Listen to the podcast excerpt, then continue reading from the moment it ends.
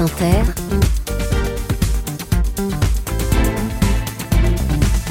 le 7-10. Et Léa, ce matin, vous recevez une icône de la mode. Bonjour Farida Kelfa. Bonjour Léa. Merci. Bonjour. Bonjour. Merci d'être avec nous ce matin.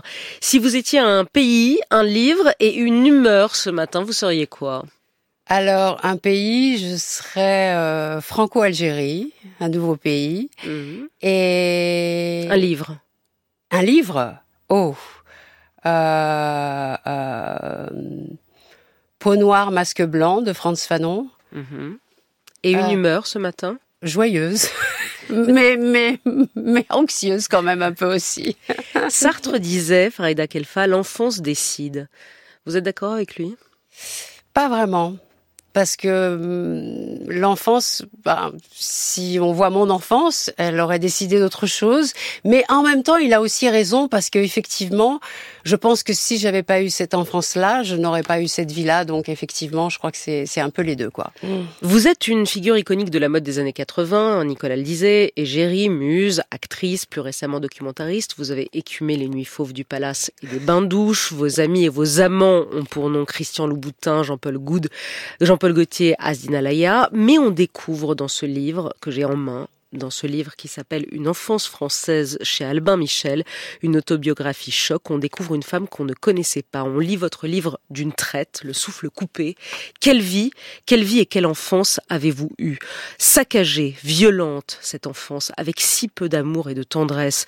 Une violence difficilement imaginable, c'est parfois suffocant de lire certaines pages de votre livre et en même temps, vous êtes la définition de ce qu'on appelle parfois trop facilement la résilience, la voix d'une femme qui a réussi à dépasser, à s'émanciper, à terrasser les malheurs de sa naissance et de ses racines et de son héritage. Vous écrivez, je ne savais pas ce qu'il fallait faire quand on perd sa mère. Il a fallu attendre la mort de votre mère pour que vous puissiez écrire ce livre. Pleurer, pleurer, je ne pouvais pas. J'étais remuée, pas vraiment triste, curieux état, comme absente de mon propre corps. C'est ainsi que démarra la rédaction de ce récit. Si longtemps tu, il a fallu la mort de votre mère. Euh, oui, oui, parce que euh, disons que c'est ça qui a enclenché, c'est-à-dire que quand, quand je suis rentrée à Paris, parce que ma mère est morte en été, en août, et donc vous savez, chez les musulmans, les enterrements se passent très vite, il faut le faire en 48 heures. Et euh, je travaillais sur un projet, donc j'écrivais quelque chose qui, qui ne fonctionnait pas vraiment. Et donc quand je suis retournée en vacances, je me suis dit, voilà, euh, je vais continuer à travailler, comme ça, ça, ça me donnera quelque chose à faire. Et donc, j'ai recommencé à écrire, et en fait, c'est parti directement dans l'enfance. Mais j'ai plongé, je ne m'attendais pas du tout, et j'ai été happée par ce, par cette écriture quotidienne qui, qui arrivait presque dans la nuit, puisque je me réveillais à 3h30 du matin. Et vous écriviez, et tout sortait. Tout sortait. Vos parents algériens arrivent en France dans les années 50. Après plusieurs logements précaires, vous grandirez dans une tour du quartier des Minguettes à Vénissieux, près de Lyon. Ils auront neuf enfants, sans compter les fausses couches et les enfants morts en bas âge. Au cœur de cette famille, il y a votre père, gardien de nuit et alcoolique sévère. Il boit plusieurs bouteilles par jour et il se défoule sur sa femme et sur ses enfants. La violence est partout autour de ce père et elle va contaminer toute la famille. Oui, j'ai été élevée dans, une violence euh, folle et euh, j'ai essayé de me débarrasser de cette violence-là puisque puisqu'on la reçoit en héritage. Mais mon père était euh, euh, était un colonisé. Voilà, c'est ça en fait qui l'a détruit. Entre autres, je pense qu'au au départ aussi c'était quelqu'un de très fragile, mais il est resté. C'est-à-dire que quand on parle de la déshumanisation de, du, de, des colonisés, il en était l'exemple même. C'est-à-dire qu'il avait perdu toute identité, toute euh, toute propriété de lui-même, euh, tout lui échappait. Et donc, il devait... Je pense que quand on est aussi violent avec ses enfants, c'est qu'on a une haine de soi, mais, mais et, et effrayante, donc euh, euh, et Aussi violent, vous décrivez vos frères et vos sœurs, c'est des beaux portraits de vos frères et vos sœurs, et de leur, de leur, de leur enfance également saccagée, les coups surtout sur votre frère aîné qui passait des heures, dites-vous, dans la chambre à torture. Mm. C'était tous les jours. Ouais, ouais, ouais, ouais. Et c'est ça, en fait, qui m'a beaucoup bouleversée dans l'écriture de ce livre. C'est les moments où j'ai vraiment pleuré. C'est, c'est quand je parlais de mon frère Mohamed, qui est décédé, euh, euh, parce que c'était quelqu'un d'extrêmement doux, d'extrêmement gentil, comme souvent, et quand les êtres violents, euh, incapables de paroles, d'expressions, se, se déchaînent contre quelqu'un de fragile et de, de, de, de, sensible et de différent et de. Il était d'une grande grande beauté. Il a vraiment, euh, euh, il avait une douceur dans le visage. Quand je vois ses photos aujourd'hui encore, j'ai ça, ça, ça me. Ça vous fait pleurer. Ouais, ouais, c'est très impressionnant. Mais voilà, quoi, c'est c'est euh, c'est la misère, c'est la vraie misère. En fait, c'est ça la vraie misère. C'est ça parce la que vraie la misère, c'est pas tellement la pauvreté, c'est c'est le manque d'amour et, et aussi la, la déferlance de, de violence. quoi. Et le, face à ce manque d'amour, face à cette misère, face à cette violence, il y a une mère, une mère froide, figure du martyr, plongée dans une dépression sans fin, dites-vous, qu'on sent incapable d'aimer ses enfants, en tout cas de les protéger. C'était ça, cette mère Oui, que vous oui. Enfin, je veux dire, elle a été mariée à 16 ans avec un type épouvantable, avec quelqu'un de, de, de- avec son bourreau, dont je pense que dans le fond, elle l'aimait. Qu'il y avait quelque chose, en tout cas, comme souvent, on, on peut être lié par quelqu'un qui vous qui vous martyrise et qui vous euh, brutalise et et puis elle avait perdu tout espoir, elle avait rien quoi, il y avait plus aucune euh, espérance de vie, de de de voir un futur, donc elle s'est, elle s'est, euh, elle s'est mise une camisole de force, euh, une sorte de, de camisole chimique en fait, euh, et voilà, elle avançait, le regard euh, terne, et elle nous regardait. Elle nous reprochait de ne pas la protéger, alors que nous étions des enfants. En fait, dans sa tête, c'était confus. En fait, elle savait pas si si si on était ses frères et sœurs ou ses enfants. C'était, elle était dans une grande confusion mentale et d'une santé fragile aussi. Vous dites, mentale. vous écrivez, ma mère fuyait chaque nuit ce mari violent qu'elle avait été contrainte d'épouser, implorant ses parents de la reprendre, et il la renvoyait inlassablement vers ce mari sale et puant. C'est ainsi que commença sa longue série de grossesses, aboutie ou non. Vous écrivez aussi, la folie a été une proche, proche La folie est partout autour de vous, à la fois chez votre père, que vous décrivez un jour se traînant par terre, nu, en hurlant, en se scarifiant, chez votre frère, l'un de vos frères atteint de troubles mentaux, et chez votre mère, internée à plusieurs reprises. La folie est partout depuis votre naissance, dites-vous. Ouais, mais la folie est partout. La folie est, est une proche compagne, je dirais. La folie est, est- on est toujours un peu sur le sur le, le fil du rasoir. Et et et je, je depuis ma petite enfance, je je je, je sais que d'un moment à l'autre, on peut basculer d'un côté. Donc euh, la santé mentale, je je je, Vous connaissez. je connais. Voilà. Il y a la violence des coups, Farida Kelfa, et il y a les agressions sexuelles. Au cœur de cette famille, il y a l'inceste, répété et quasi quotidien, de votre sœur aînée, violée par votre père depuis qu'elle a l'âge de 4 ans et toute son enfance. Il allait la violer, la violer, et ça se savait, et ça se sentait, en tout cas. C'était le silence dans la famille. C'est-à-dire que ça, ça, ça ne s'est jamais dit. On, la personne n'a jamais dit jusqu'à ce que ma sœur le révèle, ma sœur Une autre sœur.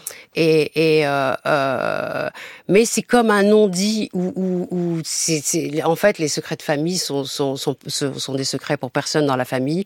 Tout le monde est au courant, mais personne ne le dit. Et puis finalement, ma sœur euh, qui est décédée, quand elle a dit ça, elle nous a toutes sauvées parce que ma sœur aînée a dû partir. Elle est partie chez les bonnes sœurs. C'est elle qui est partie. C'est ça qui est étonnant. C'est pas mon père. Et euh, euh, et finalement, ça nous a ouvert la voie. Voilà. et vous avez pu partir. et Bah, vous avez pu partir. On a pu Parce que vous aussi, c'est là où je vous dis que quelle, quelle enfance, c'est que il y a votre Ouais. sœur aînée qui est violée par votre père et il y a vous, Ouais. vous et les autres, abusés par votre oncle. Vous racontez la première fois eut lieu chez l'oncle de Dreux. Mes parents nous laissaient désormais l'été chez notre oncle, près de la base militaire américaine. Ils nous déposaient en gage pour pouvoir profiter de leurs propres vacances. Je suppliais en vain ma mère de ne pas nous y emmener et leur départ déclench- déclenchait en moi des crises d'angoisse qui allaient durer toute une vie. La nuit tombée, hantait les matelas surpeuplés et choisissait à sa guise ces nuits d'énurésie où se confondaient caresses et chuchotements menaçants. C'est ainsi que se construisait une petite fille, totem et tabous algériens. Voilà cette enfance incroyable que vous racontez dans ce, Mm. dans ce livre. Euh, vous dites aussi, j'ai malgré tout une dette envers mes parents, je leur dois la vie, mais pas le pardon. Pardonner m'est impossible.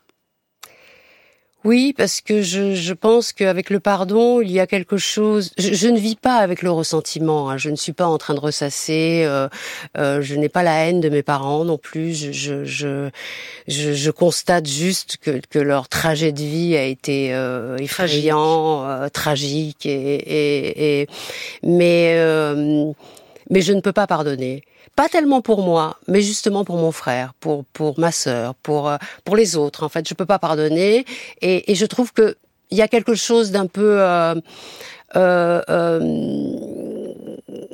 il y a quelque chose qui va pas avec le pardon, c'est-à-dire que ça, ça vous excuse de faire beaucoup, beaucoup de choses. On dit bah oui, mais j'ai demandé pardon, ben non, tu, tu, le pardon c'est c'est euh, c'est c'est un faux euh, et je, je, je vous pouvez pas, c'est tout quoi. Je ne peux pas. Non, vous je ne pouvez pas. Voilà. Vos frères et sœurs, ils l'ont lu votre oui. livre? Oui. J'étais très inquiète d'ailleurs de, de, de, des réactions. leur, voilà, des réactions. Ma sœur aînée a, a été très touchée. Elle m'a envoyé un mot très touchant où elle m'a dit merci d'avoir mis de la lumière dans les ténèbres. Et ça m'a beaucoup bouleversée. Mon frère aussi euh, euh, m'a envoyé un message très touchant mon autre sœur, Mazolé aussi, qui, qui, elle, qui a disparu pendant 20 ans. Donc voilà, j'ai des, des messages. Donc je, de ce côté-là, j'étais un peu, j'étais un peu inquiète. Voilà. Mmh. Euh, la lumière, elle rentre dans votre vie à l'âge de 16 ans. Le, ouais. le, début de la sortie du tunnel, vous fuyez littéralement votre famille, vous prenez sans billet le train pour Paris, vous débarquez chez une de vos sœurs et là vous commencez à vivre votre vie, la nuit parisienne, le palace, les bains, on vous repère, vous êtes grande sculpturale, sublime, vous devenez mannequin pour Jean-Paul Gaultier, puis Mugler, puis Alaya, et vous rencontrez rencontré au bain une star de la pub et de la photo qui s'appelle Jean-Paul Goud et qui raconte au micro de Thierry Ardisson dans Main de minuit votre rencontre qui parle de Farida Kelfa, Jean-Paul Goud. Ouais. Tu l'as rencontré comment Farida? Ici. Ici Ouais. C'est bien qu'on soit là alors. Elle était là, mmh. à la caisse. Mmh. Non. Ouais. Et alors? Elle voulait pas me laisser rentrer. Elle voulait pas te laisser non. rentrer? Je suis rentré grâce à une amie. Non, non, mais euh, je C'est comme dans les films américains, quoi. Ça commence très mal voilà, et puis après voilà. ça se termine très bien. Non, c'était pas mal, mais euh, non, j'étais très intéressé. Elle, elle, trônait comme ça au-dessus de cette caisse avec ses lunettes noires, menaçantes. Moi, j'aime bien les personnages dramatiques. Ça, c'est encore euh, petit bourgeois avec un, un physique inoffensif. Automatiquement, on est toujours attiré par ce qui est dramatique.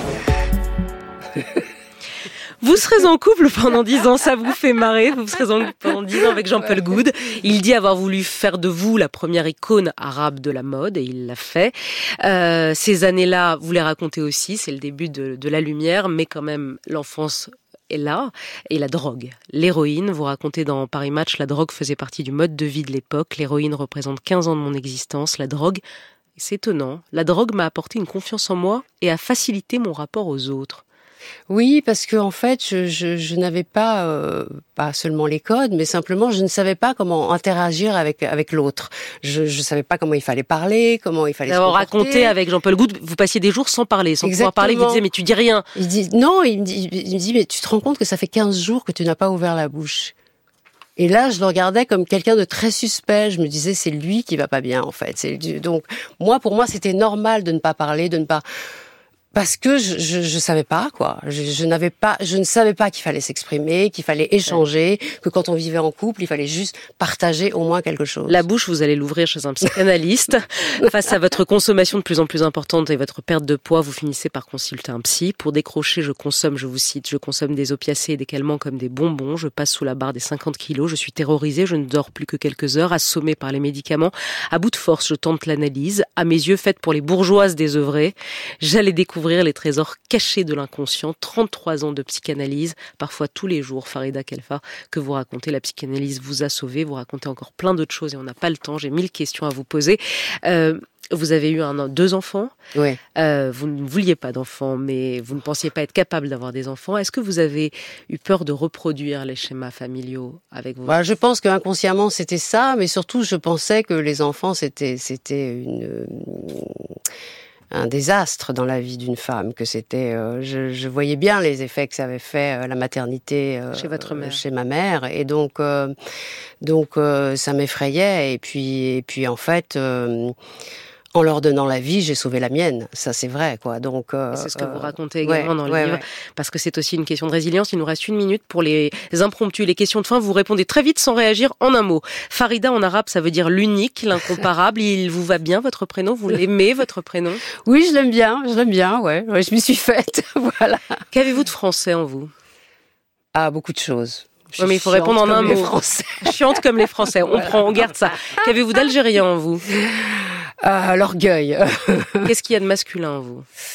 Euh, pff, pas trop, je suis pas très masculine, moi. Jean-Paul Goud ou Jean-Paul Gaultier? Ah, là, c'est pas possible. Jean-Paul. Pas mal. Alaya ou Thierry Mugler? Euh, Asdine. Eh oui, vous êtes obligé. Mm, ouais. Le palace ou les bains douches Ah, ça, c'est difficile, mais j'ai- hum, quand même le palace. Voilà. Carla Bruni ou Naomi Campbell? Oh, c'est pas cool, ça. Non, euh... Carla- Carla Omi. Voilà, ça veut dire Carla Campbell. Kate Moss a 50 ans aujourd'hui, la vieillesse est-elle encore plus dure pour les top modèles? Non, je crois pas. Je crois qu'au contraire, justement, aujourd'hui, tout le monde a une seconde vie, on a une seconde place. Euh, T'as des mannequins de 70 ans, 50 ans, 40 ans, 35 ans, enfin voilà. Qu'est-ce qui vous indigne? La violence, Qu'est-ce qui vous émeut? La tendresse. L'argent fait-il le bonheur? Oh, il y contribue quand même un peu, on va dire. Et Dieu dans tout ça? Euh, je ne sais pas. Farida Kelfa, une enfance française chez Albin Michel, l'histoire d'une émancipation, l'histoire d'une résilience décrite avec une force et une précision remarquables. Merci et belle journée à vous. Merci beaucoup.